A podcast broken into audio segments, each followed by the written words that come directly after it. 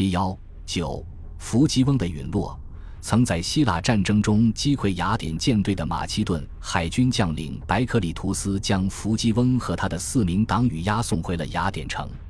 他们被关押在一辆敞篷的大车上，向暴徒们进行展示。随后，车辆穿过城市，来到了狄俄尼索斯剧场。他们被隔离囚禁于此，直至公民大会召开。这种露天剧场通常用来上演悲剧剧目，但有时也会用来举行政治诉讼。而即将在那里举行的审判将同时包含这两种要素。大会公然违背了相关章程，向所有到场者——公民与一帮人、男人与女人、自由人与奴隶——开放。民主政府不希望程序上的细枝末节阻碍民众意愿的表达。一位勇敢的公民起身抗议，要求将那些一帮人与奴隶给驱逐出去。然而，其他人打断了他的话语，并且高喊：“用石头砸死这些寡头！”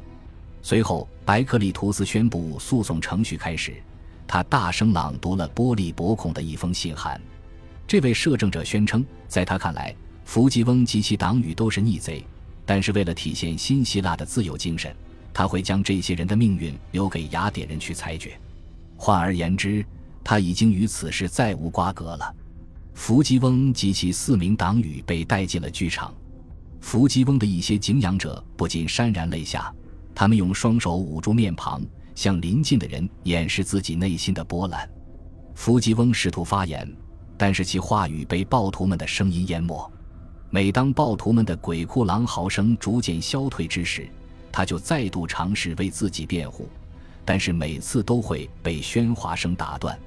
终于，他成功的在一片喧嚣声中高声喊出了一个问题：“你们是想要以公正的方式，还是想用不公正的方式将我处决？”此时，有一些人回答道：“公正的方式。”伏吉翁立刻应道：“除非你听我说完，否则你怎么知道自己做了些什么呢？”然而，这只会引起更多的诘问。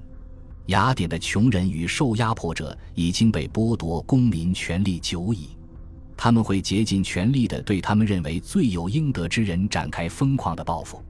伏吉翁在最后一次通过牺牲自己来拯救他人的努力中，向任何能够听到他的话语的人喊道：“他自愿接受死刑的判决，但与他一起列席被告的人都是无辜的。”伏吉翁恳求道：“雅典人啊，你们为什么要处死他们？”而他获得的回答却是：“因为他们都是你的朋友。”伏吉翁陷入了沉默。哈格诺尼德于是走上了舞台，他提议就被告是否有罪进行表决。他们如果被认定有罪，那么将会直接被判处死刑。人群中的一些人甚至要求在知行架上对受审者施以酷刑，但是马其顿的监督官表示反对。哈格诺尼德没有理会这一提议。发誓要将酷刑留给比伏基翁更加邪恶的罪犯，一些诸如螃蟹、卡里梅登的恶棍。一个愤世嫉俗者在台下喊道：“总有一天，哈格诺尼德自己将会用到这些知行家。”现在审判进入了投票表决的环节。虽然雅典人热衷于持有异议与言论自由，但是他们使用了一种极不自由的投票方式，即公开举手。他们当然知道无记名表决，并将之广泛运用于陪审团的投票当中，但是政治方面的决定往往都以公开举手的方式通过，而投票结果往往是一边倒。普鲁塔克记载，在这种情况下，没有人举手选择支持伏吉翁。毫无疑问，有很多人都对这位为国效力的时间超过了他们受命的领导者遭受的命运而感到遗憾。然而，周围人群的熊熊怒火让他们羞于表达自己的真实观点。伏吉翁和他的党羽们被投入一所小型监狱，一般等待处决的犯人都会被囚禁在那里。八十多年前，哲学家苏格拉底就曾被关押在这里。在雅典输掉了一场旷日持久、耗费巨大的战争之后，苏格拉底本人很大程度上就被当成了替罪羊，遭到了定罪。现如今。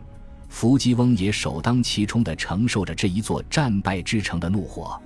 四年前，阿莫尔戈斯与克兰农战役的失利；更早之前，卡罗尼亚战役的惨败。雅典安抚着马其顿好战之徒的这二十年，所有的这一切都与伏击翁如影随形。当伏击翁被带走执行死刑的时候，两旁奔跑攒动的人群不断嘲笑他，向他吐唾沫。在穆尼克阿月的第十九日，伏击翁在监狱中被执行了死刑。那一天也是纪念主神宙斯的奥林匹亚节。当时，大量的毒汁都是通过搅碎榨取毒芹叶子的汁水来制备的。这些气味难闻的毒汁会引发人体的缓慢麻痹，麻痹之感起于足部，最终使心脏停摆、胸肺衰竭。伏击翁是五位死刑犯当中最后一个喝下毒汁的人，然而准备的毒药剂量不足，于是便有了一段痛苦的拖延。在其公职生涯残忍的最后一幕中，伏击翁不得不亲自安排再给毒师十二德拉克马用以购买毒汁。因为后者没有从政府获得足够的钱来购得足够剂量的毒芹汁，一队引领着奥林匹亚节庆典游行队伍的骑兵在经过监狱的时候停下了脚步，因为此中发生之事而陷入沉思。那些富有的公民，伏击翁所属社会阶层的成员，与他们的同道中人都在谴责寡头的诉讼中选择了袖手旁观。向这座城市新崛起的民主秩序低下了头颅。现在，他们在刑场之外安静了下来，从头上摘下了庆典花环。这是一种细微而消极的同情姿态。不过，牢狱里奄奄一息的受刑者可能没法看到这一幕了。伏击翁的死亡并没有让激进民主派的怒火得到平息。随后的大会又通过了一项动议，拒绝将他埋葬在阿提卡的土地之上。并且禁止任何雅典人点燃火葬堆来火化他的遗体。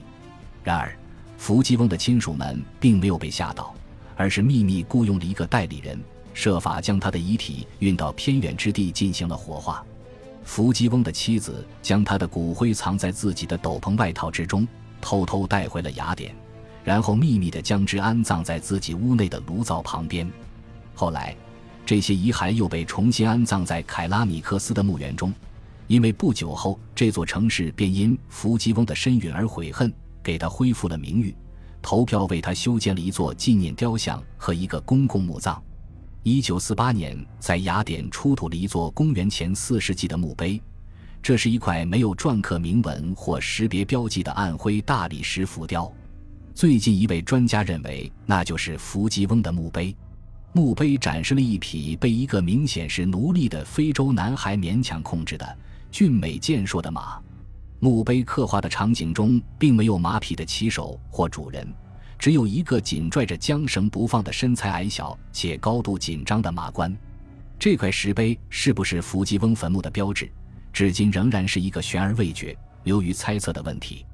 尽管人们从这块石碑中看出了伏吉翁所处时代的印记，随着伏吉翁与安提帕特这两位伟大的欧洲长者的故去。